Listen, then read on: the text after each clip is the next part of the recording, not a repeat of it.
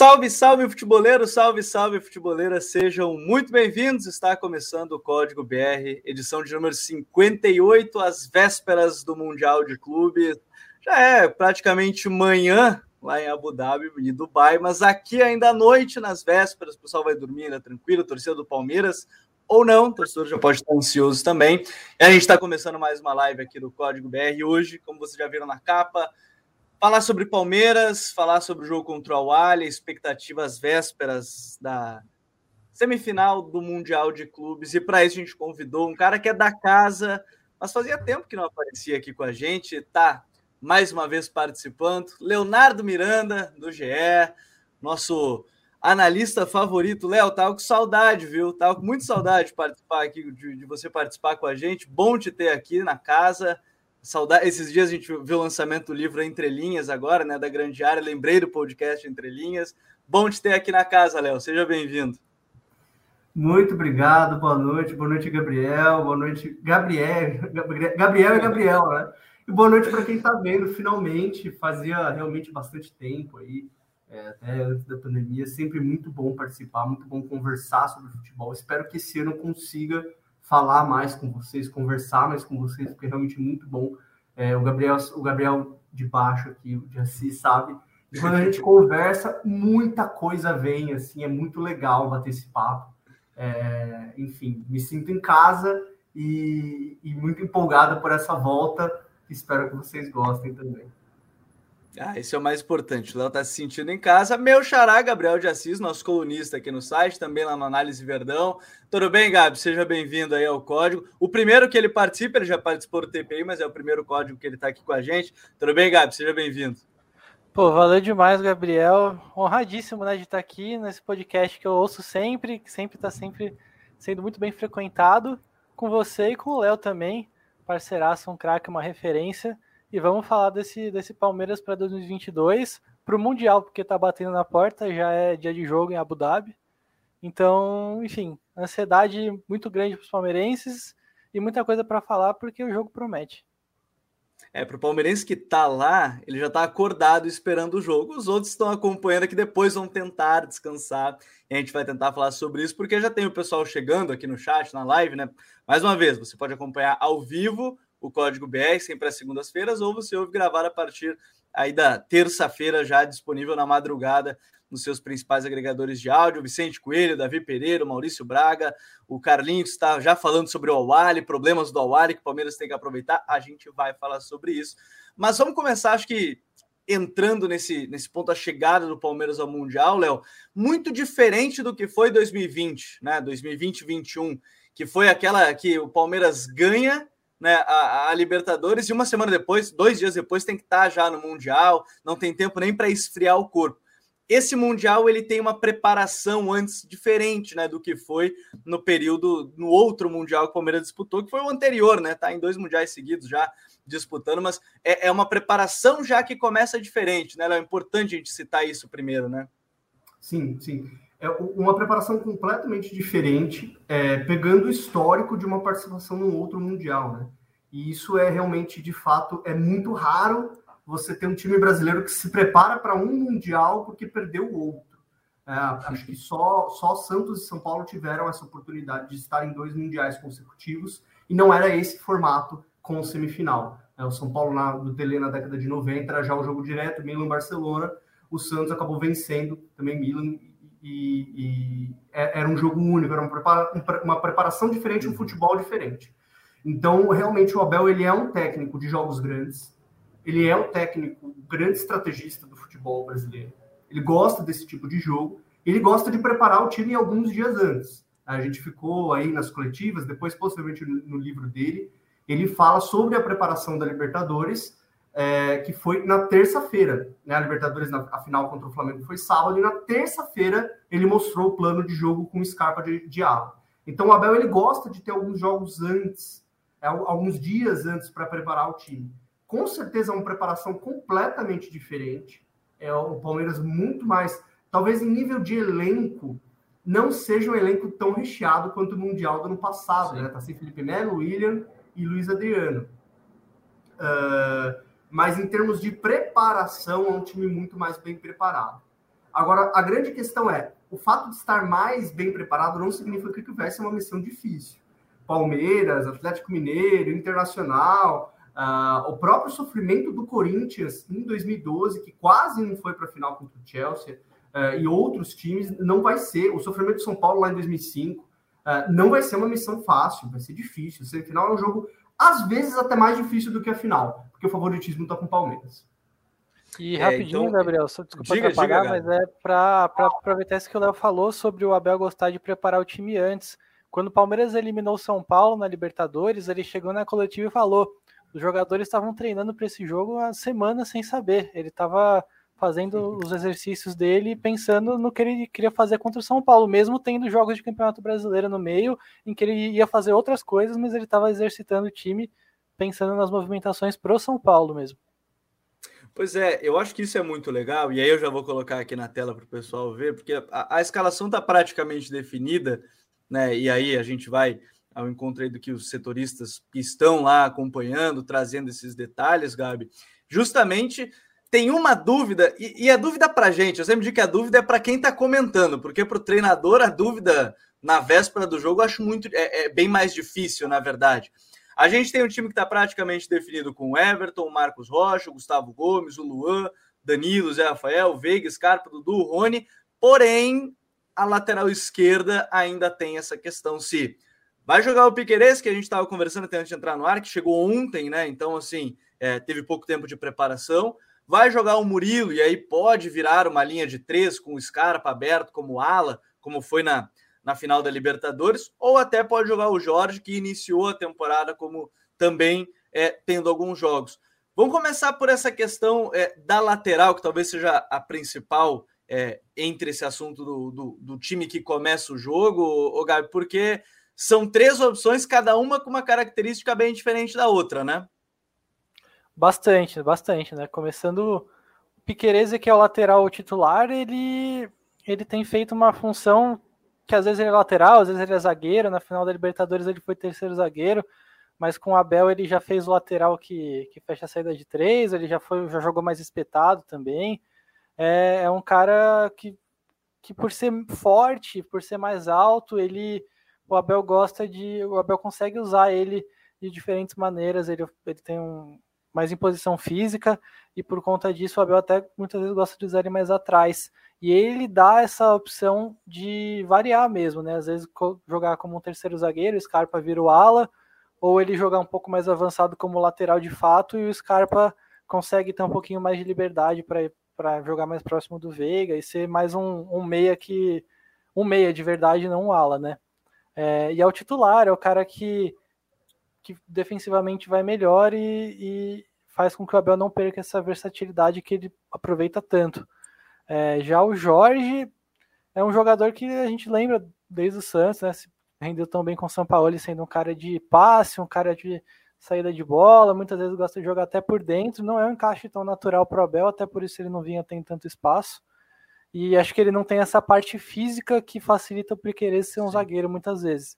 Então acho que com o Jorge o time seria um pouquinho mais. Ele pode até fazer a saída em três de zagueiro, mas é, na, na, fase defensiva mesmo não, não iria marcar de zagueiro e, e essa parte defensiva per, perderia um pouco.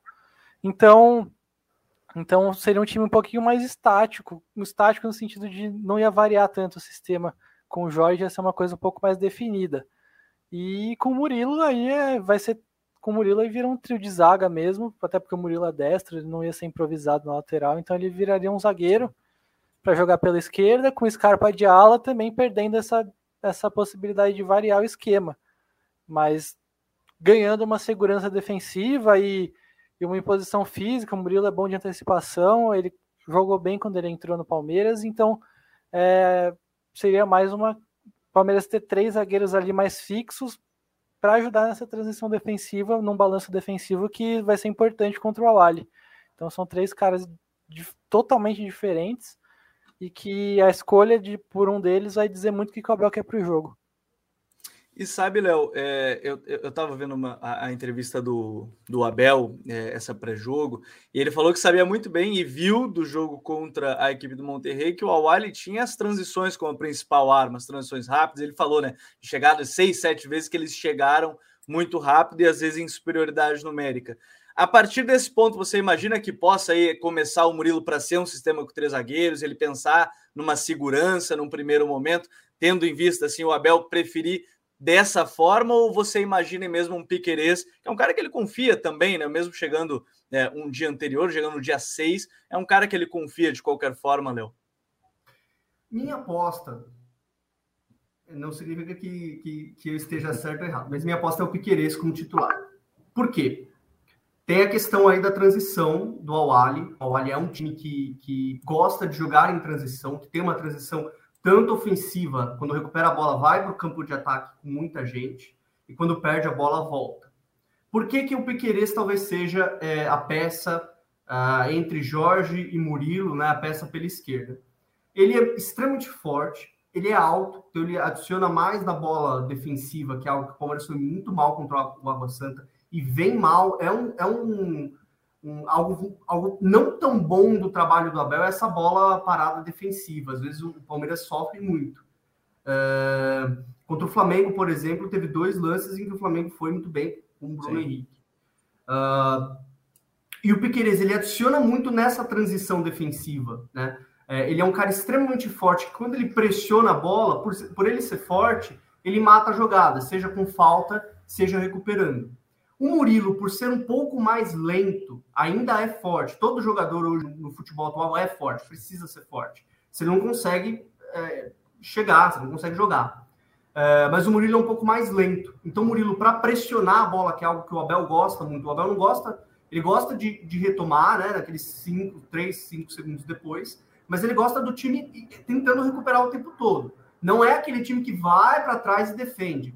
Né? O Palmeiras não é aquele time que gosta de ficar o tempo todo defendendo no bloco baixo. Muito pelo contrário, é um time mais agressivo sem a bola. E o Piqueires dá essa agressividade. O Jorge, por mais que o Jorge contribua muito bem em construção com a bola e faça algo que eu acho que a gente vai falar depois, que é dar amplitude pelo lado esquerdo, que é o, Pique, o Piqueires uhum. não faz tanto isso, né? É, eu acho que o Jorge peca um pouquinho nesses momentos de transição. O Água Santa, por exemplo, né? Tudo bem, o Água Santa não é parâmetro, olha, é bem melhor do que o Água Santa, né? É, apesar do, do Água Santa já ter feito 4 a 1 Palmeiras. Uh, o Jorge não foi tão bem nesses momentos de transição. Então, imagino que para brecar um pouquinho isso, o Piqueires vai entrar. E tem um outro detalhe, não sei se, se o Gabriel de Assis viu, não sei se vocês estão vendo, mas o Abel ele está mudando um pouquinho o time, ele está fazendo algumas estratégias, algum, algum, ele está mostrando um repertório diferente, que é o, o, atacar com pouca gente, atacar muito bem com pouca gente, e ter pelo menos sempre o Marcos Rocha ou o Danilo posicionados para recuperar, para retomar a posse. Ele vem, vem se preocupando muito com a transição do adversário. Né? É, a Ponte Preta, por exemplo, quase não atacou o Palmeiras. Uh, teve vários times que jogaram, né, pegando apenas esse ano, que não é tanto parâmetro mas vários times em transição, o próprio Flamengo na final, o Flamengo não conseguiu fazer aquelas jogadas de transição com o Bruno Henrique, com, com o Gabigol. Né? O Palmeiras vem se tornando um time mais forte. E o Marcos Rocha não vem apoiando tanto, vem jogando mais por dentro. O Danilo é aquele volante que fica na frente da zaga, mas às vezes avança. Mas o Palmeiras vem tendo, vem tendo um balanço defensivo aí com quatro, às vezes até cinco jogadores, por essa questão da transição. E o primeiro treino do Abel, quando chegou em Abu Dhabi, ele falou né, para os jornalistas, explicou: hoje vamos treinar como recuperar a bola para evitar contra-ataque do adversário. Então é com certeza uma preocupação dele não levar contra-ataque. E é uma das armas dessa equipe do Awali, né? E, e, eu quero aproveitar para quem está acompanhando já aqui ao vivo, deixar o like, porque isso é importante para chegar em mais gente, né? A nossa análise hoje se conversa sobre eh, o time do Palmeiras em véspera de, de, Mundial. E aí eu acho que tem um ponto, Gabi. O Léo já falou sobre as questões do ano de 2022, a gente comentava sobre essa preparação. É, algumas coisas não mudaram tanto, outras vão mudando é, gradualmente a partir da chegada de novos jogadores né, a presença aí de um banco onde você tem agora o Rafael Navarro ali para ser um substituto, para entrar num segundo tempo e, e, e, mudanças pontuais. Mas o que, que mais chamou a atenção nesse primeiro momento, desse início de temporada, que o Abel colocou em prática? Porque ele não ia mudar, obviamente, tudo da noite para o dia, foi campeão, mas pequenas mudanças vão acontecendo, como a própria que o Léo citou, que já vem acontecendo, de se proteger um pouco mais das transições. O que, é que te chamou mais atenção nesse início de ano aí, nesse início de temporada do Palmeiras aí com a Abel? Olha, eu acho que chamou bastante atenção, acho que muito por conta dessa desse Palmeiras mais protegido, mais seguro em transições defensivas, a naturalidade mesmo que o Palmeiras tem atacado. É, o Palmeiras está ocupando bem os espaços, sempre dois caras bem abertos, normalmente o Scarpa e o Dudu, mas pode alternar em alguns momentos.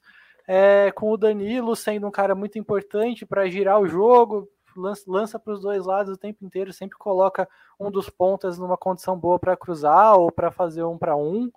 É, entrelinha bem ocupada, com o Rony é, empurrando a defesa para trás, o Rafael Veiga sempre ali, o Zé Rafael começando a subir um pouco mais para aparecer por ali também. É, contra o Novo Horizontino especificamente, que acho que foi o jogo que o Palmeiras passou mais tempo com três zagueiros, com o Piqueires fazendo terceiro zagueiro. Como os zagueiros estavam compreendendo bem o papel deles de conduzir a bola, de arriscar um passe mais por dentro, de, é, de serem mesmo os caras que vão escolher por onde o Palmeiras vai atacar, colocar os jogadores de frente em situação de vantagem. Então eu tô, eu fiquei bem, bem impressionado pelo, por essa naturalidade mesmo. Palmeiras que tá todo mundo sabendo exatamente o que deve fazer no ataque.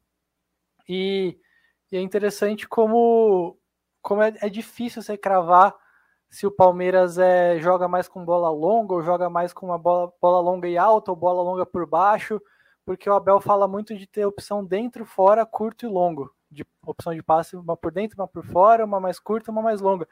E, e os jogadores tendo sempre essas quatro opções, eles estão conseguindo identificar cada uma delas e tomar as decisões. Acho que é, o que eu queria destacar é isso mesmo, da naturalidade com que o Palmeiras tem atacado. Não, o Awali vai pressionar o Palmeiras de uma maneira que o Palmeiras ainda não encontrou esse ano, uma marcação bem mais forte, mas é, as movimentações estão bem coordenadas. Isso, isso é diferente do que a gente viu muitas vezes ano passado. Ô, Léo, e, e sabe que dentro disso tem uma coisa que eu acho que o Palmeiras tem evoluído e eu acho que o, Abel aos poucos vai mudar e não vai ser da noite para o dia porque estão chegando os jogadores, mas a chegada do Atuesta talvez dê esse norte do, do Palmeiras cada vez mais com a bola. Mas quando a gente fala do Awali que talvez vá pressionar, me parece que um cara muito importante nesse time vai ser, e até comentaram aqui a questão, vai ser o Danilo, inclusive.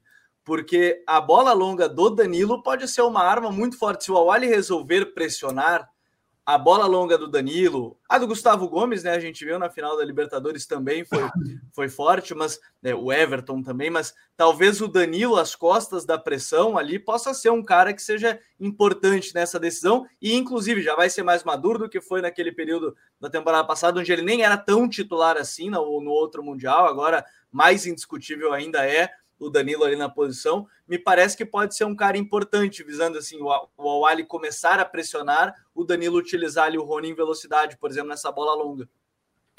É, vamos lembrar de uma jogada que é Danilo cruza para o Rony na direita, o Rony ajeita e cruza para o Breno Lopes, que tinha trocado com o Rony o gol do, título da Libertadores de 2020. É, o Danilo assim, é um jogador impressionante o quanto ele evolui. É, realmente, assim, ninguém conseguiria entender um volante que poderia jogar a copinha, inclusive. Ele é totalmente, absolutamente titular do Palmeiras, né? O Abel, inclusive, muitas vezes ele falava que ele não considerava o Danilo um 5, como o Felipe Melo. E aí, muitas vezes, ele deixava o. Inclusive, um dos motivos da saída do Felipe Melo foi a titularidade do Danilo, que se transformou nesse 5. E a questão da bola longa, como, como o Gabriel de Assis disse, o Palmeiras é um time que joga de. que, que tem muito repertório com a bola, mas não deixa uma identidade que é uma identidade direta. É um time direto. Não espere o Palmeiras tocando aquela, aquele toque curto, com um jogador com muito tempo com a bola, com a bola no pé. O Palmeiras é um time que vai, prefere errar num, numa bola longa do Danilo, para o Rony, do que ficar tocando curto, passando o tempo. Porque a, a, característica do elenco pede isso. Você tem o próprio Danilo que dá muito, tem esse esse passe longo com muita precisão, e um rei do desmarque, que é o Rony. O Rony está o tempo todo se desmarcando. Tudo, e por isso mesmo ele erra tanto, né? Porque é muito. O jogo é feito de erro, acerto que E é tudo na proporção, né, Léo? O é. tanto que ele aparece para receber e, e, às vezes o tanto que ele acaba errando, às vezes, né? Exato. O Rony deve se desmarcar umas 30 vezes por jogo. Duas da finalização a gol. Com sorte, uma da gol. É que a gente sempre erra, a gente sempre vê pelo lado negativo da coisa, né? A nossa visão de futebol. Mas uh, eu acho que o Danilo pode sim ser uma ser uma arma com, com esse tipo de, de passe longo. E tem algo que o Abel vem fazendo. O Abel vem transformando o Dudu. O Dudu, naquela semifinal, na, nas quartas de final contra o São Paulo, uh, o Dudu era um jogador que circulava mais. Ele chega, ele volta do Palmeiras, né? Disputou, o Dudu, inclusive, disputou o Mundial passado. É, o Dudu ele volta do Palmeiras jogando mais próximo do Veiga, como um jogador de armação. E o Dudu tá mudando um pouquinho. O Abel tá mudando um pouquinho o Dudu. Primeiro que ele tá colocando o Dudu bem aberto pela direita, né? trocando o lado. Normalmente o Dudu era o jogador da esquerda por dentro. Então o Dudu vem jogando mais pela direita e vem sempre recebendo e cortando, mais como um ponta. Por exemplo, muito parecido com o que o Marinho fez no Fla-Flu. Joga mais, né? Joga sempre aberto, deixando o Dudu no 1 a 1. O gol contra o Água Santa foi exatamente assim. Então o Marcos Rocha apoia por dentro, e aí o Dudu fica mais aberto. E o passe longo do Danilo pode ajudar, pode ser uma grande arma para isso.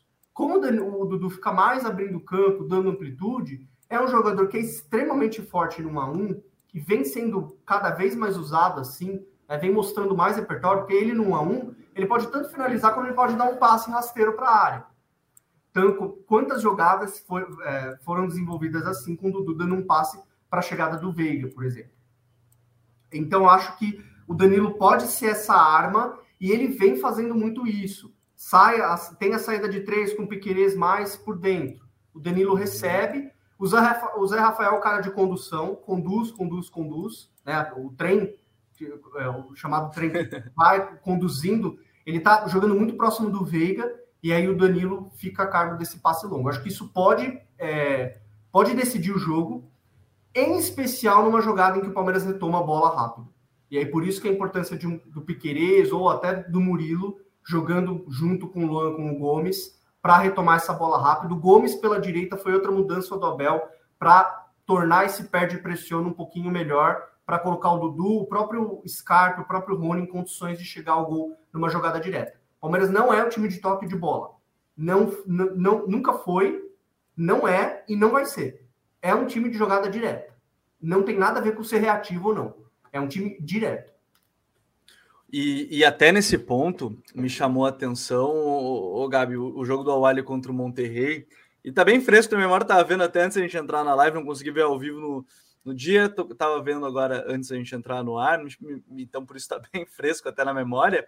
É que em vários momentos essa linha defensiva começa a fazer perseguição dentro do setor e querendo ou não, o Abel acho que vai gostar disso. Talvez o Abel goste, porque ele se aproveitou de várias defesas que resolviam fazer essa marcação individual. E ele tem jogadores que estão aptos para isso. O, o, o, pessoal está comentando do Dudu, deixar o Dudu no um contra um, que foi algo que o Léo comentou, né? Ter essas questões, mas o Abel adora manipular defesas que começam a marcar individual dentro de um, mesmo que seja dentro do setor, não precisa ser todo o campo individualmente, mas dentro do próprio setor, e talvez seja um caminho para esse time que, ao mesmo tempo que não vai ficar a todo instante trocando passes, possa jogar um pouco mais direto, encontrando essa bola de jogador atrai o marcador, ataca as costas rápido. Pode ser um caminho, né, para esse time do, do Palmeiras contra o Awali, Gabriel. Pode, pode, com certeza. Acho que até o Futuri mesmo já fez vídeo aqui é, mostrando como o Palmeiras e o Abel aprenderam a manipular essas defesas por encaixes individuais, né? Mostrando até um gol contra o Grêmio, que o, enfim, o Rony arrasta a defesa para um lado, o Rafael Veiga aparece sozinho do outro. É, e foi uma coisa que o Abel aprendeu a duras penas aqui no Brasil, porque quem lembrar no começo da última temporada ele tomou, tomou umas porradas do São Paulo que marcava individual e ficou encaixotado ele mesmo disse pra... que surpreendeu, né? Que é, marcavam então. muito individual aqui no Brasil. Sim. Aí até depois de ser campeão da Libertadores, o próprio Veiga e Scarpa foram no Podpah, falaram que quando marca individual estraga o jogo, porque realmente é, é mais difícil para o time do Palmeiras, até pela maneira de atacar. Mas ele foi, foi aprendendo, foi aprendendo contra o São Paulo na Libertadores. Ele fez um carrossel lá que o Veiga, o Veiga ia saia de um lado para o outro, cada os jogadores se espalhavam assim, ficava um buraco para o Dudu jogar. Aí contra o Grêmio, várias outras vezes a gente viu a importância do, do Rony o tempo inteiro atacar a profundidade, se desmarcar, como o Léo falou, porque isso acaba levando um zagueiro junto com ele, e sobra um espaço na entrada da área. É, enfim, um time um pouquinho, um pouquinho de um pouco mais de movimentação mesmo, é, sem ficar muito estático para conseguir ir abrindo os espaços, levando esses, esses marcadores para onde o Palmeiras quer.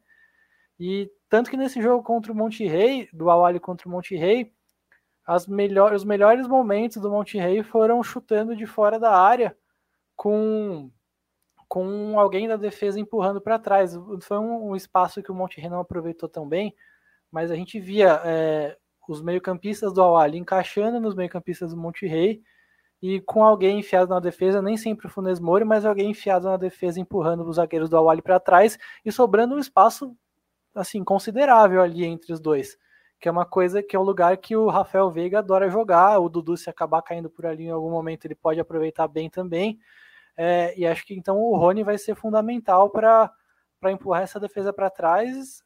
E também o, pelos lados, o, o Awali não tem as coberturas tão, tão bem feitas. Né? O, lateral vai sair para caçar, seja o Dudu, seja o Marcos Rocha que estiverem passando ali pela direita, o Scarpa na esquerda e, e, nem sempre essa cobertura vai ser bem feita e pode ali fazendo uma superioridade numérica ter ali um dois é, e o Palmeiras encontrar espaço por ali, porque esse jogo do Awali, o Awali foi muito bem, dominou o jogo, devia ter ganhado até demais, é um time bom, vai ser, vai ser difícil, mas essas duas brechas ali foram visíveis e são brechas que combinam com o Palmeiras, né? uma entrelinha para Rafael Veiga e uma costas dos laterais adversários é uma coisa que o Palmeiras adora porque tem o Dudu, né? Então acho que é, é uma coisa que o Palmeiras agora dá, dá para o torcedor ter confiança que o Palmeiras sabe atacar time que marca com encaixe. Já depois de, depois de apanhar bastante, aprendeu. Quando, quando o torcedor ouve isso, é, e aí ele começa a ver, bom, vai ter entrelinha do Rafael Veiga. Ele começa a lembrar dos gols do Rafael Veiga na temporada passada, que se não foram todos, até porque teve os de pênalti, 90% com bola rolando foram é. ali naquela zona de entrada da área. Aí você tem esse, esse um contra um, Léo, me leva sempre a, a aquelas coisas que a gente fala assim: ah, mas tal time sempre faz gol desse jeito e ninguém consegue parar. Pois é, às vezes ninguém consegue parar, mesmo que o time consegue sempre moldar o, o adversário. E, e ter um Veiga nessa fase, inclusive, acho que tem muito disso também, o momento do Veiga é muito bom aproveitar esse espaço, não dá para pensar em outra coisa que não seja o Palmeiras querendo também aproveitar esse espaço. E o Veiga é uma arma de finalização do time, até porque o Rony espaço, espaço adversário e o Veiga está sempre nessa zona, né, Léo? Sim, sim, o Veiga é o, é o dono da zona 14, né? Aquela entrada da área. é, é engraçado porque o Veiga, ele não é um camisa 10 tão típico assim, esse cara de armação é, ele nunca foi, no Atlético Paranaense não era assim, no Curitiba não era assim, né? É, ele, inclusive, não teve sucesso imediato no Palmeiras. O Veiga está muito tempo no Palmeiras. Não teve sucesso imediato, foi emprestado para o Atlético por não ser esse jogador de armação. Ele é um ele é um ponta de lança que pensa mais o jogo, digamos assim. Então ele gosta muito exatamente dessa entradinha aí, da, dessa região. Ele gosta muito de chegar de surpresa, tem uma finalização excelente de média distância. É, e o Abel vem armando algumas jogadas, aquela famosa jogada do gol na Libertadores, é, com o Dudu explorando os espaços né, na, nas costas do Felipe Luiz. Mas eu acho que a, a questão, é, o Palmeiras é um time que sabe manipular a marcação individual, sabe jogar muito bem em transição, mas o, o grande problema do Palmeiras talvez seja jogar contra um bloco muito baixo, né? E aí é impossível citar a, a, a, importância do Rony, porque o Rony, ele normalmente faz, né? Ele puxa a defesa. Ele, na, nas corridas dele, a gente acha que ele está correndo que nem doido. E é, é, é, uma corrida intencional. Ele puxa a defesa para cá e abre esse espaço para o Veiga, que é justamente o espaço que estava marcado no campinho. Só que quando o bloco fica muito baixo, quando vem aquelas duas linhas de quatro, dois caras na frente, mais ou menos assim, né? A linha normalmente fica na entrada da área, não fica enfiada. Eu vou até te ampliar, Léo, para o pessoal que está acompanhando a live ver. Aí eu vou te colocar aqui mais em foco e o pessoal vai acompanhando também. Aí, ó. Quando o bloco está muito baixo, quando o adversário faz isso aqui, o Rony não tem espaço para correr. Ele tem um espaço muito curto aqui para correr. Então, o, a grande dificuldade do Palmeiras, de fato, é jogar contra esses blocos fechados. E aí, como é um time extremamente direto, extremamente vertical, falta paciência para tocar a bola. Nesse sentido, eu acho que o Abel vem desenvolvendo algumas armas também, que talvez o Zé Rafael seja a peça principal, colocar o Palmeiras de vermelho, apesar do Awali ser o time vermelho, que o Zé Rafael vem se desenvolvendo muito. A temporada que o Zé Rafael fez é impressionante, assim. Ele é um jogador que conduz, que arma, que toca para trás, que quando não tem espaço toca para o Danilo, quando tem espaço conduz, né? É, ficou famosa aquela condução que ele deixou o Daniel Alves no chão no jogo contra o São Paulo. É, mas ele é um jogador. O, o, Zé Rafael vem de fato pensando o jogo do Palmeiras. Não é o, o Veiga. Porque o Veiga é esse jogador de chegada na área. E quando o bloco está muito baixo, e eu aposto que o Oli não vai fazer esse bloco baixo. É, porque é um time que vem mostrando uma intensidade muito grande. É, o Gabriel falou, o Funes Mori abria, fazia aquele movimento característico dele demais é, que inclusive o turco o Mohamed fazia muito isso, né? Que era é, jogada direta. Inclusive o, uhum. o Monte Rei do turco era bem parecido com, com o Palmeiras do Abel em algumas coisas, com o Funis Mori fazendo a do, a do Rony. É, eu não acho que o Oli vai fechar esse bloco, por exemplo, como vocês estão vendo no campinho, né, defender com 5-4-1. Eu acho que o Palmeiras uhum. vai tentar é, jogar esse jogo direto, mas vai ser um jogo mais aberto, não vai ser aquele jogo mais contra foi mais parecido como foi contra o Tigres, por exemplo. Né? O Palmeiras errou muito naquele jogo, estava cansado, errou pra caramba. Uh, e o Veiga, o Zé Rafael vai ser esse jogador que vai se unir com o Piquerez, com o próprio Marcos Rocha, com o Scarpa. A gente não falou ainda do Scarpa, mas o Scarpa tem um papel fundamental nesse time. Ele é um jogador que faz a linha de cinco, é, às vezes se junta com o Rony, dando profundidade né, na linha defensiva, e às vezes sai para armar. O Scarpa também não é um camisa 10 típico. Ele é um jogador de bola parada muito forte e um jogador de entrada muito grande. Então, acho que o Zé Rafael, se o Awali vir contra esse bloco baixo, que é algo que o Palmeiras não sabe jogar tão bem, o Zé Rafael vai ser bem exigido, vai ser um jogo para ele mostrar toda essa evolução dele. E o próprio falou, né, que tem evoluído, ele brincou também da, da questão das finalizações, né, no início do ano que ele começou com o pé esquerdo, né, fazendo gol já e, e, e tudo mais, já finalização de média distância. E eu acho que esse é um ponto importante para a gente até colocar aqui, que a gente está falando muito do que o Palmeiras pode fazer, e acho que o Léo já tocou no ponto que o Awali pode fazer, porque tem um fator, e a gente analisa o jogo contra o Monterrey, o fator diferencial é que chegam jogadores, reforços, teoricamente, que vem da Copa Africana de Nações, né? São cinco titulares que vêm da seleção do Egito, dois estão lesionados, se eu não me engano, acabaram lesionando ao longo da, da, da, última partida. E aí é claro que tem o fator de quatro prorrogações, né? Que enfrentou o Egito ao longo da Copa Africana, é, se desgastou pra caramba. Decisão, semi, quartas, oitavas, todas foram decididas em, em prorrogação. Então, esse é um fator que tem que se considerar. Até vale como adendo o, o Salah dizendo que já vai treinar amanhã, inclusive lá no Liverpool, não está nem aí dos quatro prorrogações, já vai jogar lá pelo Liverpool. Mas então a gente já pode levar. Se o cara vai jogar na Premier League, cara, duvido que o jogador não vai querer jogar na semifinal do Mundial, então a gente vai ter alguns reforços. É que o que, que você imagina, Gabriel, que o Palmeiras tem que cuidar mais? A gente já falou das transições, mas a partir do momento que tiver sem a bola, e vamos partir dessa ideia de linha de cinco mesmo, com o Scarpa fechando, aí pode ser que sejam três ou quatro, né? O Zé Rafael abrindo um pouquinho mais com o Dudu, ou então o, o Dudu e o Rony fechando esse espaço num 5-3-2, vamos lá, ou, ou, enfim, pode ser quatro, ou pode ser adiantar um e ficar num 5, 2, 3, mas enfim, não vou nem pegar nos números. Né? O que, que você imagina nessa ideia do que, que o Palmeiras vai enfrentar também do Awali quando não tiver a bola e pensar em retomar ela? o jogo do Awali com o Monte Rei foi, foi bastante impressionante, assim, porque a gente viu um time que teve até no primeiro tempo uma falta no campo de defesa do Awali, que o time do Monte Rei estava inteiro no campo de ataque. E em vez de esperar, do Awali esperar para bater essa falta com tranquilidade, os caras queriam bater rápido, mesmo tudo bagunçado. Assim, o é um time que o tempo inteiro queria roubar a bola e acelerar e chegar no gol adversário em 8, 10 segundos, o mais rápido possível.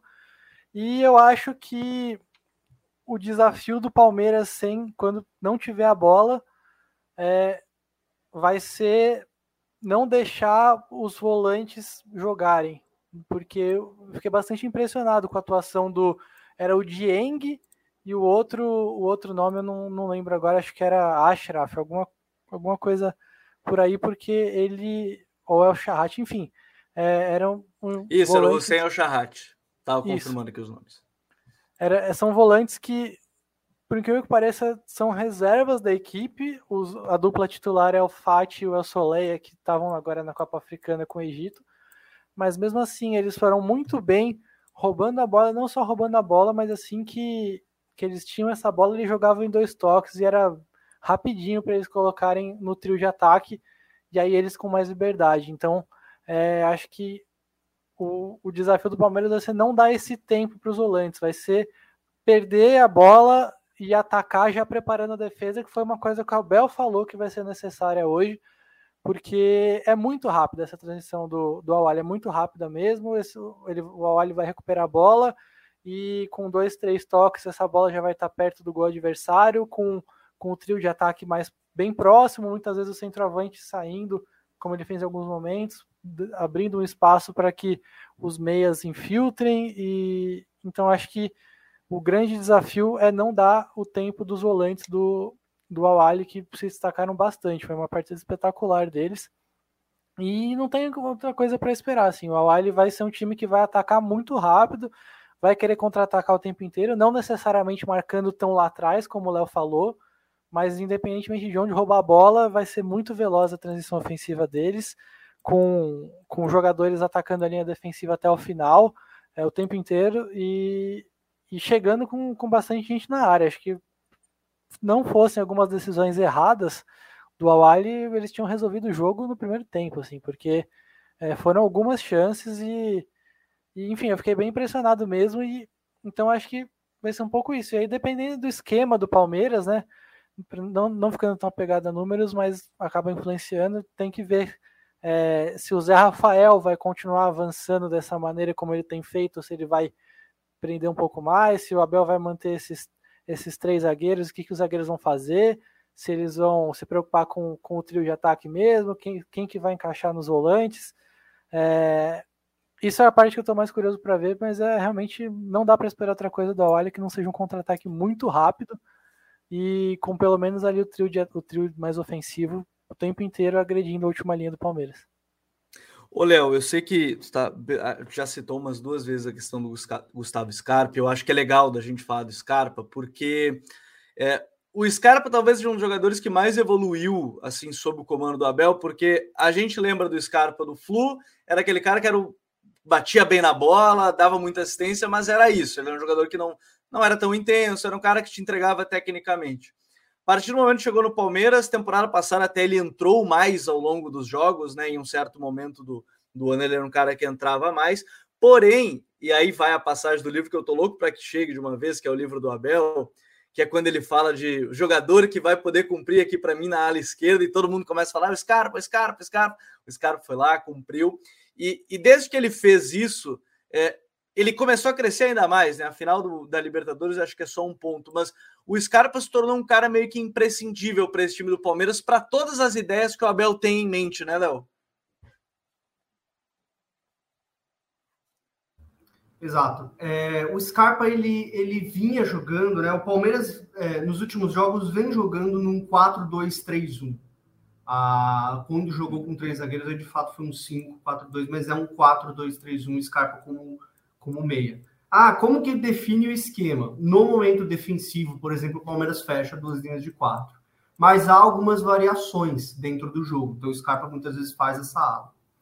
Tem um jogo, semifinal da Copa do Brasil, Palmeiras 2, Fluminense 1, uh, no Allianz Parque, Fluminense do Eduardo Batista Não sei quem lembra, pro, provavelmente não lembra. Não Fala a fonte, Léo. e o Scarpa joga de lateral aquele jogo. O Scarpa vai muito bem de lateral. O Scarpa foi um meia que foi revelado pelo Fluminense, jogou muito tempo no Fluminense, e ele passou para lateral. O Eduardo Batista, o Abel usaram ele como esse lateral, como esse ala. Então ele sabe a posição, ele conhece a posição. O que o Abel vem fazendo de diferente é, de fato, um, assim, posicionar, ter alguns posicionamentos, alguns espaços que o Scarpa vai ocupando. Então, por exemplo, o time com a bola.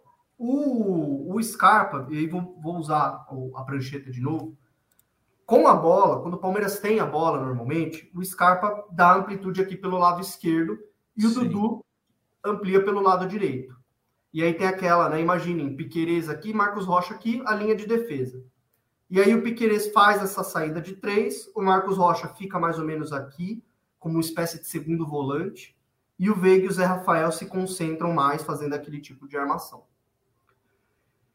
E aí o Piquerez, em algumas mudanças no mesmo jogo, o Piquerez, ele, quando ele avança para cá, e aí o Marcos Rocha não avança quase que nunca, o Marcos Rocha sempre fica o Gustavo Scarpa faz esse movimento. Então o Piqueires vem aqui, avança, não necessariamente colado ao lado, e o Gustavo Scarpa se une ao Rony, dá essa profundidade, fixa a linha defensiva, né? Uhum. Dá aquela, aquela opção de passe mais longo, como o Gabriel Assis disse no início, para o Dudu ficar mais aberto aqui. Então o Palmeiras, ultimamente, ele não tem um lado esquerdo, é, é, tem muita rotação no lado esquerdo. O próprio Zé Rafael aparece por aqui, o Veiga aparece por aqui, às vezes o Dudu sai de lá e vem para cá, tudo isso para o Scarpa ficar mais à frente. Então o Scarpa ele pode tanto dar essa amplitude, mas o que ele mais vem fazendo é ficar mais à frente. Contra o Flamengo, o Scarpa não subiu tanto. Até porque o Flamengo tinha um lado direito muito forte.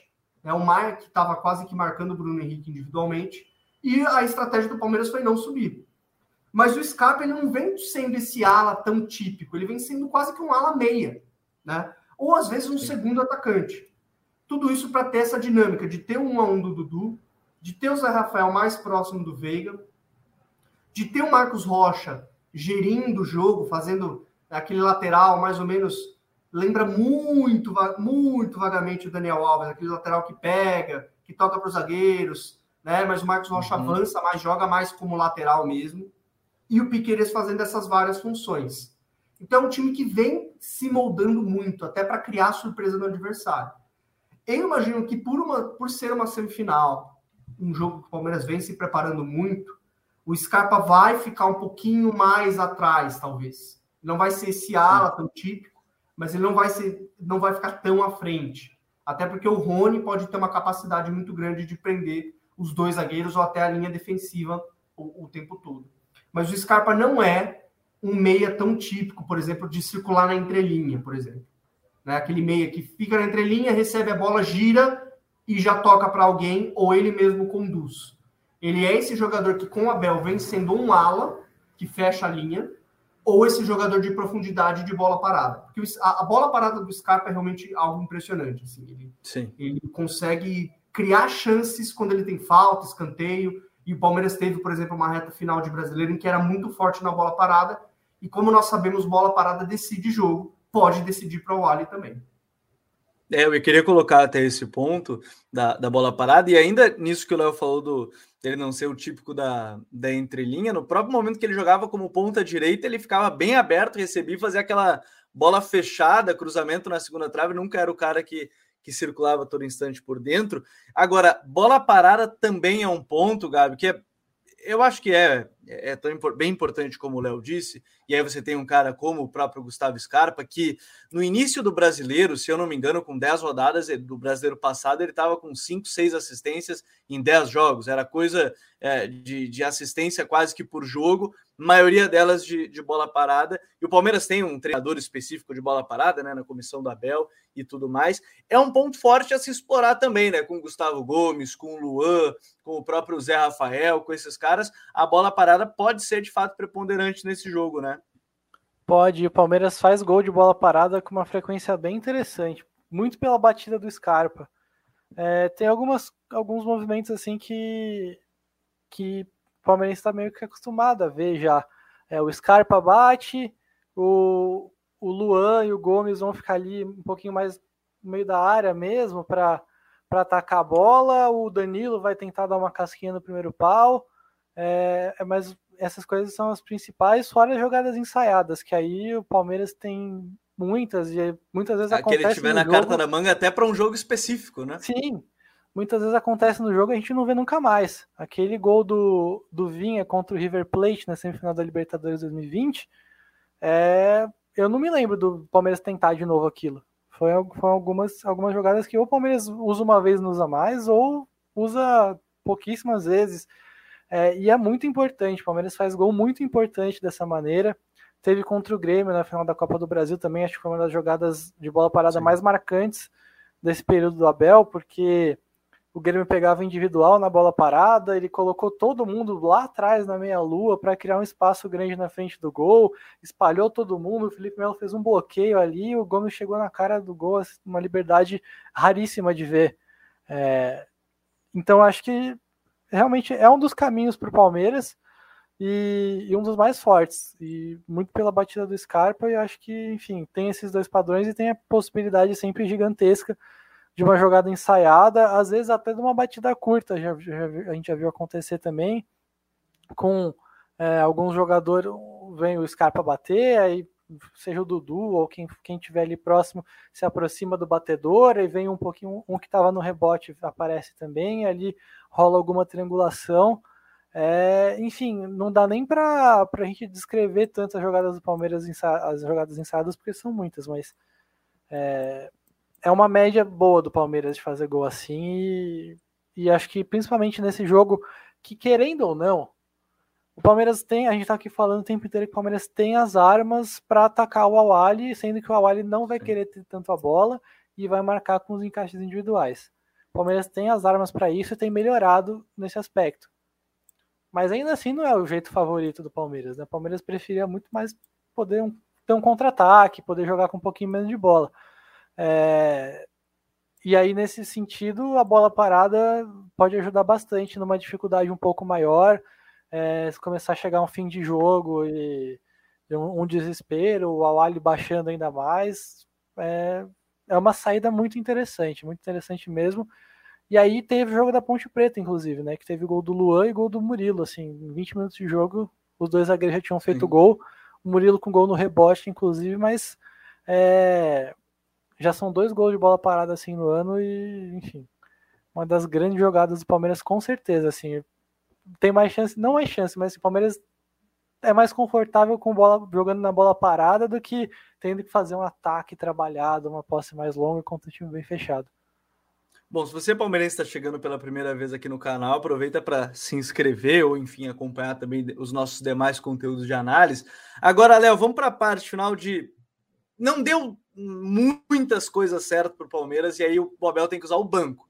Né? No início você falava da questão do banco recheado em, em relação a 2021, né? e aí agora a comparação 2022. Eu separei três jogadores aqui, vou colocar aqui na tela, que eu acho que podem ser essas principais primeiras opções em, em termos de segundo tempo. Botei o Wesley, o Daverson e o Atuesta. É, cada um daria uma coisa diferente para esse time do Palmeiras.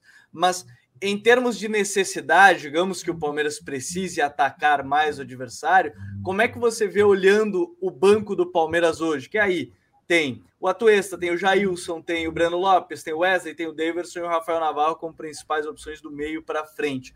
Como é que você vê as opções pensando nesse sentido de precisamos atacar mais, ou precisamos levar a afundar a defesa, precisamos de mais drible? É esse banco do Palmeiras hoje para o Abel com essas uma das, dessas três opções aqui, uma é contratação recente com a Tuesta, tem ainda o Rafael Navarro no banco também, mas eu acho que o Davidson está na frente da hierarquia. Mas como é que você vê o banco para uma eventual necessidade também? Porque o jogo pode a vir não dar certo a ideia inicial do jogo, Léo. Sim. Bom, se eu falasse alguns meses atrás que o Davidson era opção para uma semifinal de Mundial, muita gente me perseguiria no Twitter, mas dado dadas as provas, o Davidson é. Agora pode. Agora pode. Mas o Daverson não é uma opção só para o Palmeiras atacar melhor. O Daverson, como provado na final da Libertadores, é uma opção para o Palmeiras roubar melhor a bola. Porque o Daverson, tem algo que poucos atacantes têm. Se ele fosse, né, tivesse um, dois ou todos os miolos na cabeça, seria muito mais valorizado. Que essa capacidade, essa capacidade de pressionar, de tentar roubar a bola. O Daverson chega ao Palmeiras por indicação do Cuca para substituir o Gabriel Jesus, que tem essa capacidade muito grande. O Gabriel Jesus é esse jogador que lidera, ele faz o gatilho da pressão. Né? Então o zagueiro está saindo lá. Quem que é o atacante que vai daquele pique? E aí precisa, isso é cansativo. Tentem fazer isso, por exemplo, na rua, dar um pique. É cansativo, mas vai dar o pique para fechar o ângulo de passe do zagueiro.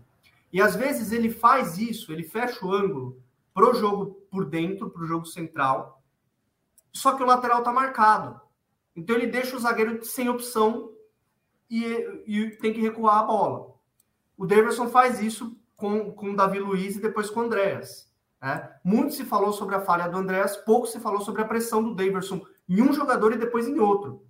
Então o Davidson ele não apenas melhora, ele segura mais os zagueiros, ele consegue prender bem a linha defensiva, ele é um jogador que sai muito da área, ele não tem tanta qualidade, por exemplo, para dar um passe pressionado, para girar, para fazer um pivô para pegar, né, é, prender a bola. Ele tem, às vezes, dificuldade de receber uma bola pouco dominada e levar para uma outra perna. Mas ele é um jogador que pressiona muito bem a saída e que prende a, a linha defensiva. Eu imagino que o Palmeiras, precisando atacar, o Daverson é sim opção, puxando o Rony para jogar junto com ele, ou o Rony até pelo lado. O Abel vem usando muito pouco o Rony como ponta. O Abel acho que oficializou que o Rony é o segundo atacante. Então, o Palmeiras um 4 3-1-2, de repente, com Daverson e Rony. Quanto ao Wesley, o Wesley é um jogador que jogou muito bem contra o São Paulo, dando amplitude, pode jogar, imagino que é uma substituição, substituição bem possível de acontecer, ganhando ou perdendo. Wesley no, lugar do Scarpa para jogar mais, para dar mais amplitude, para jogar em profundidade. Então recebe aquele passe, o Wesley tem muita facilidade em correr, dominar a bola, tirar o lateral e já fazer um passe para o lado. Faz muito bem isso. Sobre a Tuesta, há uma expectativa muito grande é, de um jogador que acabou de chegar no Palmeiras, acabou de chegar no, no, no, é, no futebol brasileiro. Há uma expectativa muito grande em cima do Atuesta, que não é camisa 10, joga no, na do Zé Rafael. Eu acho pouco provável o Atuesta entrar, de fato, na final. Uhum. Mesmo se o Palmeiras precisar atacar, precisar, se o, o Awali estiver com 5-4-1, é, eu acho que o Abel ele é muito, apesar de algumas reclamações, ele é coerente com as escolhas dele.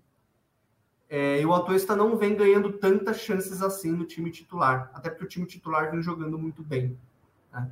É, então, imagino, por exemplo, o Danilo e o Rafael não saem do meio. Uh, o Veiga, como mostrou a final da Libertadores, pode sair, porque aí o Palmeiras precisando de mais ataque, o Veiga vai. O Veiga não é tão necessário porque é um jogador mais de chegada. Inclusive, aqui nos comentários deram uma, uma definição bem interessante do Veiga. Que ele é o. Deixa eu ver se eu, se eu acho aqui. Esse eu acho também. Aqui, o Mr. DDD falou: o Veiga joga mais como um avançado sombra. E é legal isso. É, faz sombra, no Futebol Manager é isso aí mesmo. Né? É um avançado sombra. Então, eu imagino que o Abel possa tirar o, o, o Veiga, possa tirar o Scarpa para a entrada do Daverson ou, e do, do Wesley. Uh, o Navarro, não vamos esquecer do Navarro, uma ótima contratação do Palmeiras, pode ser um centroavante, Sim. que é estilo Daverson mais técnico, com mobilidade, não pressiona tão bem, mas pode se desenvolver quanto a isso. Mas eu imagino que essas sejam as opções do Palmeiras. Né? É, com o Patrick de Paula cortado, uh, não imagino mudança no meio-campo, por exemplo. Uh, imagino talvez. Ou o Abel nunca fez isso, mas às vezes ele pode puxar o. tirar o, o Danilo e puxar o Veiga para trás. Não, não vejo isso. Mas imagino muito Wesley entrando no lugar do Scarpa, dando essa profundidade, e o Daverson entrando, nem que seja nos minutos finais. É, acho que o Daverson fez por merecer para entrar nesse jogo. O Bruno Litério deu outra definição do, do Veiga, o, o Léo, que foi a do Round Down, né? Excelente. Que aí é o jogador que é, vai encontrando os espaços, né? O jogador que está de acordo com o espaço. Ele botou, né? Como o Miller, Thomas Miller, é, o Thomas Miller da Pompeia. Thomas Miller. É. é. o Miller que não vai ficar no Bayern, inclusive, né, ao final da próxima temporada, que parece que o Bayern quer vender. Agora, o, o, o Gabi, ainda nessa, nessa ideia de, de segundo tempo, também a gente pode olhar pela ótica de que deu tudo certo na estratégia do Palmeiras, Palmeiras saiu vencendo e tudo mais, e aí vai entrar um outro reforço que me parece que foi nessa ideia, ainda mais depois de perder o, o, o Felipe Melo, que é um volante como o Jailson, né? Que é um volante mais marcador, que tem uma boa transição com a bola dominada, mas não é a principal característica dele. Mas é um cara que pode vir a ser importante em algum momento do jogo, olhando pela ótica do Palmeiras conseguiu que a sua estratégia desse certo nesse jogo, né, Gabi?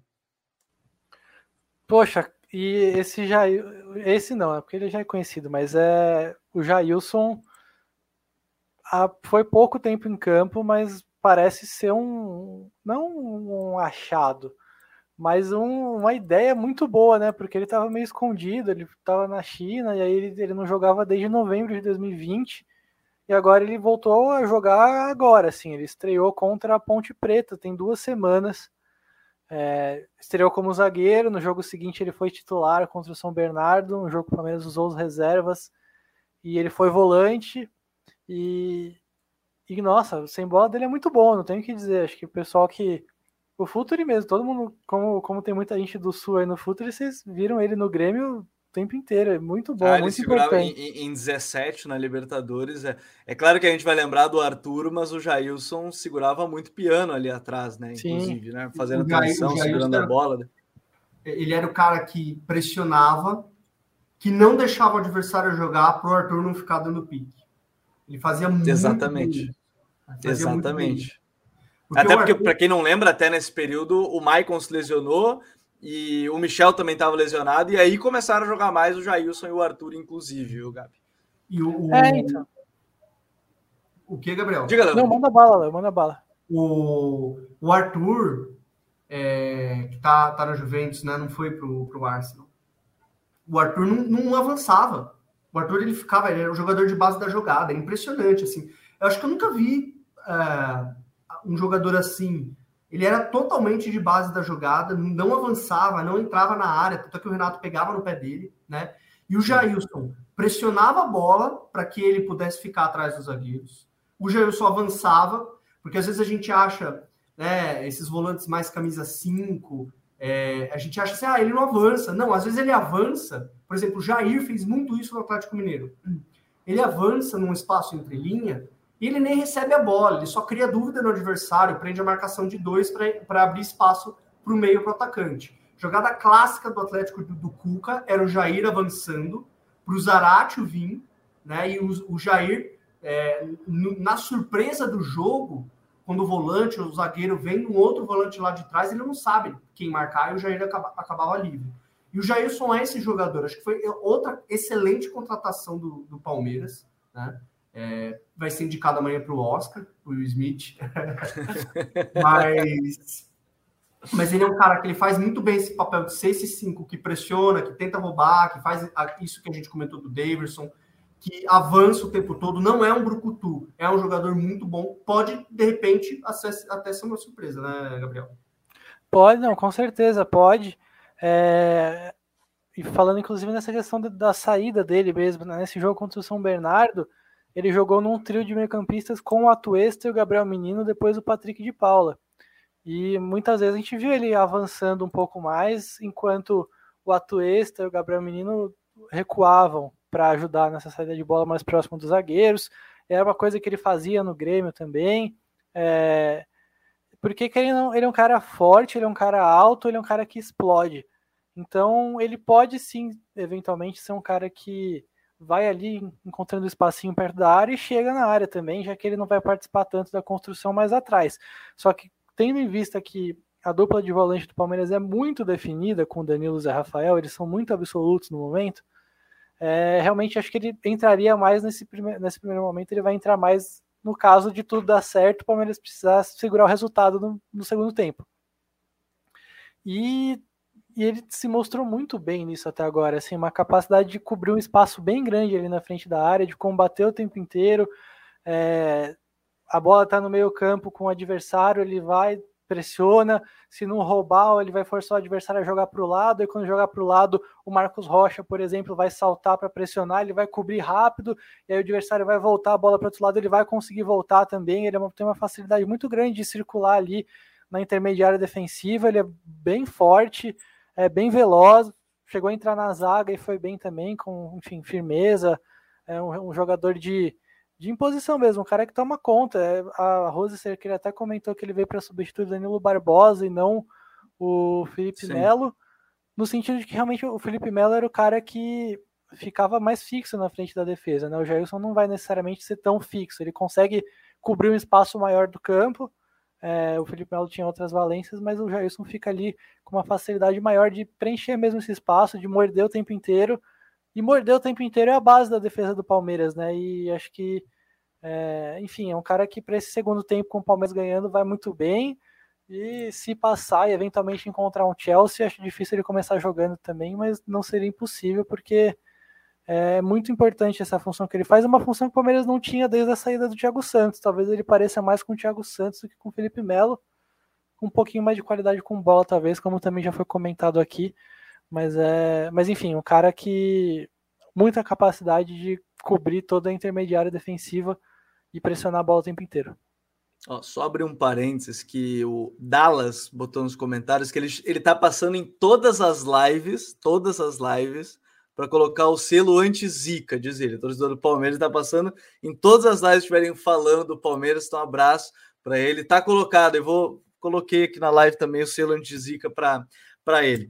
Para a gente também é, é, arrematar esse, essa, essa expectativa para o jogo, Léo, é, tem um fator que aí a gente falou da preparação lá no início, que é a questão da pressão ou talvez da, da mentalidade, e aí eu acho legal da gente fechar, é, depois de falar tanto do campo, falar de algumas coisas que envolvem até essa preparação, que é como é que você vê o Palmeiras nessa preparação também mental para o jogo? Porque não vai ter o desgaste que foi de um dia para o outro, como foi no outro Mundial, e ao mesmo tempo que talvez tenha aquela pressão externa de olha só, vocês foram eliminados antes do tempo, na outra não fizeram gol, e, e, e é óbvio que rola esse ponto, e talvez seja até um, o Abel possa usar como motivação em algum certo ponto, dependendo da, das conversas, mas como é que você vê essa questão mental também para o jogo, né? olhando assim, claro que a gente sempre olha um pouco distante, né? não está no dia a dia mas como é que você vê essa questão que talvez possa ser preponderante também no jogo, de nervosismo, de própria pressão em relação e a comparação dos próprios jogadores da temporada passada?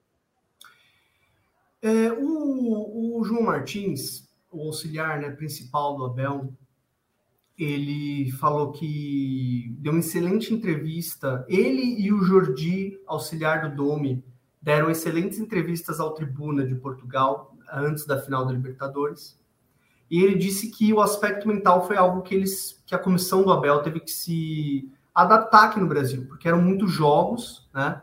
É, é, você joga domingo e aí você tem toda a preparação do jogo, o jogo acaba, você já recupera, então até a segunda-feira recupera, terça-feira você já treina pensando no outro adversário. E é assim basicamente o ano inteiro. Então é uma maratona extremamente extenuante, né? Uh, e o João disse que ele, em alguns momentos, ele percebia que os jogadores estavam com muita informação né, é, na cabeça, então eles seguravam um pouco a informação. Teve alguns jogos específicos, obviamente, obviamente ele não abriu os jogos, que ele simplesmente não preparou. Ele só falou: façam o que vocês sabem fazer, vão lá, joguem, não vamos te passar nada. Eu acho que isso é um grande plus do trabalho do Abel porque em todos os jogos decisivos, o Abel é um treinador de jogos decisivos, raramente você vê o Palmeiras nervoso. Até no fatídico jogo contra o CRB, né? É, a, a, nossa cultura é tão estranha que o Abel é bicampeão da Libertadores, campeão da Copa do Brasil, finalista do Paulista, e citam aquele jogo para falar que o trabalho dele não é tão bom. Mas enfim. E o Palmeiras não foi, não foi, um time nervoso naquele jogo. Foi um time que errou não sei quantos gols, mas não era um, time nervoso. Sim. Não era aquele time ansioso, por exemplo, daquela equipe, aquela equipe do Felipão. Ou um time que não tinha comprometimento. Né? Era um time com, extremamente que, que, sabia controlar o jogo. É, eu acho que o, o, aspecto mental do Abel ele é muito bem trabalhado.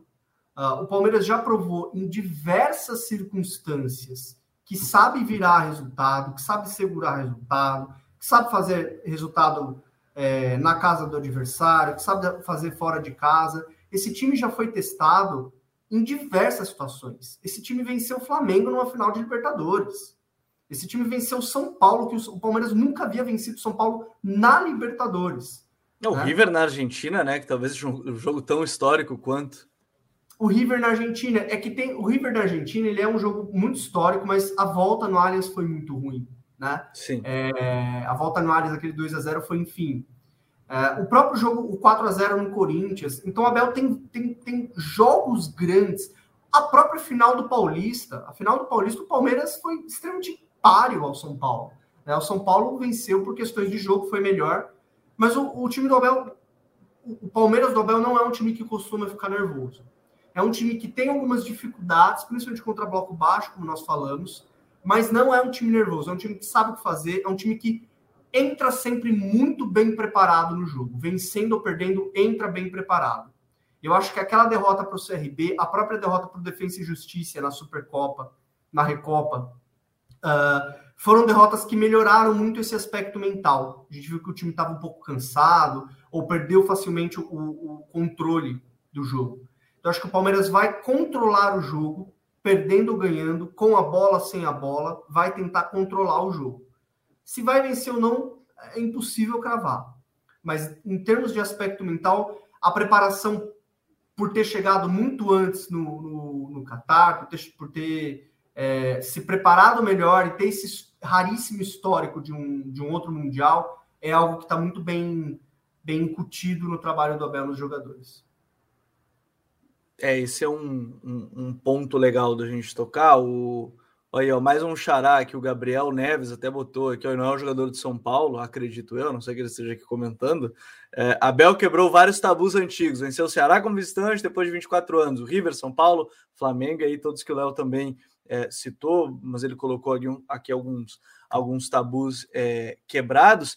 Então, o, o, o Gabriel Assis, para gente fechar é, de vez, qual é a expectativa em si do jogo? A gente falou muito desse Agora, o seu palpite vendo o jogo, até coloquei a enquete lá no nosso perfil do Instagram, se era como é que o Palmeiras ia passar, né? Ah, vai passar, não vai, vai ser difícil. E dos votos, eu até estou abrindo aqui, são pouco mais de 600 votos aí, com 300 dizendo que com dificuldades. É, esse é o tipo de jogo que a gente deve ver nessa terça-feira, é um jogo difícil, mas você imagina o Palmeiras passando? Eu, eu sou um dos 300 aí que voltou nessa enquete. dificuldades. É, é, é, é, no geral é isso, assim. É, como a gente já falou, as brechas que o Awali dá em questão de cobertura de lateral, alguns erros de encaixe pelo lado e, e um espaço bom na entrelinha, são brechas que o Palmeiras gosta de aproveitar, que são naturais para o Palmeiras de aproveitar, não vai ter que mudar muita coisa para que o Palmeiras é, consiga jogar pelo lado ou que o Rafael Veiga receba a bola na entrelinha. Isso acontece no Palmeiras o tempo inteiro. É, eu acho que tem esse grande desafio, realmente a transição ofensiva da Wally muito rápida, muito veloz, vai ter que estar tá muito concentrado o tempo inteiro para não desligar nenhum momento do que o Abel falou na coletiva hoje, é, ou ontem, para quem está ouvindo já na terça-feira do jogo, que é o do atacar preparando o momento defensivo, é, para que o Palmeiras não esteja desguarnecido para que o Palmeiras consiga reagir rápido após a perda da bola. E aí é sempre esse reagir rápido depois de perder a bola tem melhorado em alguns jogadores, mas ainda assim é um desafio grande para eles, como Scarpa, Veiga, Dudu, são caras que é, o Abel inclusive fala o tempo inteiro, pega no pé deles para crescer nesse aspecto. Acho que da parte do Veiga e do Scarpa tem tido uma evolução boa até, mas vai precisar reagir rápido, vai precisar estar tá próximo dos jogadores que podem contra-atacar no Awali para que eles tenham menos facilidade. É, atenção nesse balanço defensivo que o Léo tanto falou, com, seja com três zagueiros ou com, com a linha de quatro montada. É, mas é isso, espero o Palmeiras com bola, o Palmeiras atacando, insistindo é, o tempo inteiro, sem enrolar muito com a bola no pé. Danilo pega a bola, vira para um lado, vira para o outro é, o zagueiro conduz e de repente abre uma brecha e enfia uma bola na entrelinha, mas é, nunca a bola parando muito no meio campo e o Awali marcando médio, médio, um pouquinho mais acima, um pouquinho à frente do meio campo, não muita coisa. Para roubar a bola e com as perseguições individuais, está sempre no cangote de quem for receber a bola do Palmeiras. E, enfim, vai ser difícil, cara. O Awali muito intenso, muito intenso, muito veloz, com as movimentações muito bem feitas, os jogadores lendo bem o espaço também para contra-atacar. Então vai ser difícil, mas é, como eu falei antes, a maneira do Palmeiras atacar e a pressão pós-perda que o Palmeiras sempre quer fazer também são coisas que encaixam para neutralizar os, os, pontos fortes do Awali e também para aproveitar os pontos fracos. Então, Palmeiras favorito, mas dificílimo o jogo, até porque o Awali é um time que é, é longe da nossa realidade, porque é no Egito, né? Mas é um gigante, um gigante. Então também não é um jogo como, como, como se eles fossem grandes azarões que estão lá pela primeira vez. É, esse é um ponto importante. Se eu não, se, olha, praticamente 100% é o Awali é o maior time da África, inclusive, né? O Sim. maior campeão de, de Liga dos Campeões da África. E, e, e, e, tudo mais. Então, é, se não é a, o, o, maior time do continente, é um dos três no mínimo, mas fala com bastante com convicção aí que, que deve ser o maior time do, do continente. Gabi, teve uma, uma pesquisa de torcida das maiores torcidas e o Leão do México foi eleita a maior torcida do mundo, acho que tinha 40 milhões de torcedores, uma coisa assim, e o Awali foi o segundo. Então, é é, é, importante, assim, porque a gente às vezes fica muito em Europa, e, e, não é nem Europa, a gente fica em Inglaterra, Inglaterra, Itália, Inglaterra, Espanha, Itália, dois da Alemanha, um da França aqui, e Brasil, e tem times gigantescos. O Allen é um time gigantesco. Né? Vai ser uma missão dificílima. É, quem, quem acha que vai ser um jogo fácil pode colocar todos os cavalinhos assim, pode segurar tudo. Vai ser um jogo dificílimo. Dificílimo. É, vamos lembrar que o River Plate, o time da década, né? É, talvez o Palmeiras, não sei, Palmeiras e River Plate, os times da década aqui na América Latina. River Plate foi eliminado pelo Kashima né, no, no, Mundial. Uhum. Então, é, vai ser jogo difícil, dificílimo, dificílimo. E vai ser jogo difícil para o Chelsea também, tá? Como foi para o Bayern, como foi para o Liverpool, o Liverpool do que o turco Mohamed disse né, hoje no Galo, falou as estratégias dele, mudou marcação individual tal. Vai ser jogo, jogo difícil, gente. Não existe mais. Essa frase não existe mais bobo no futebol, sempre existiu, né? Eu não sei que futebol que eles falam que não existe mais bobo. Sempre existiu. Mas vai ser. É verdade. Difícil. É verdade. Então a tendência, eu também creio num, num jogo muito difícil. Gabi, valeu, até a próxima. E agora vamos ficar na expectativa aí do Palmeiras nessa semifinal de Mundial. É, expectativa, né? Daqui a pouco o jogo, a gente acabando de gravar aqui depois das 10 da noite, jogo 1 e meia da tarde, horário diferente, que vai ter de gente amanhã enforcando trabalho para ver o jogo, é brincadeira.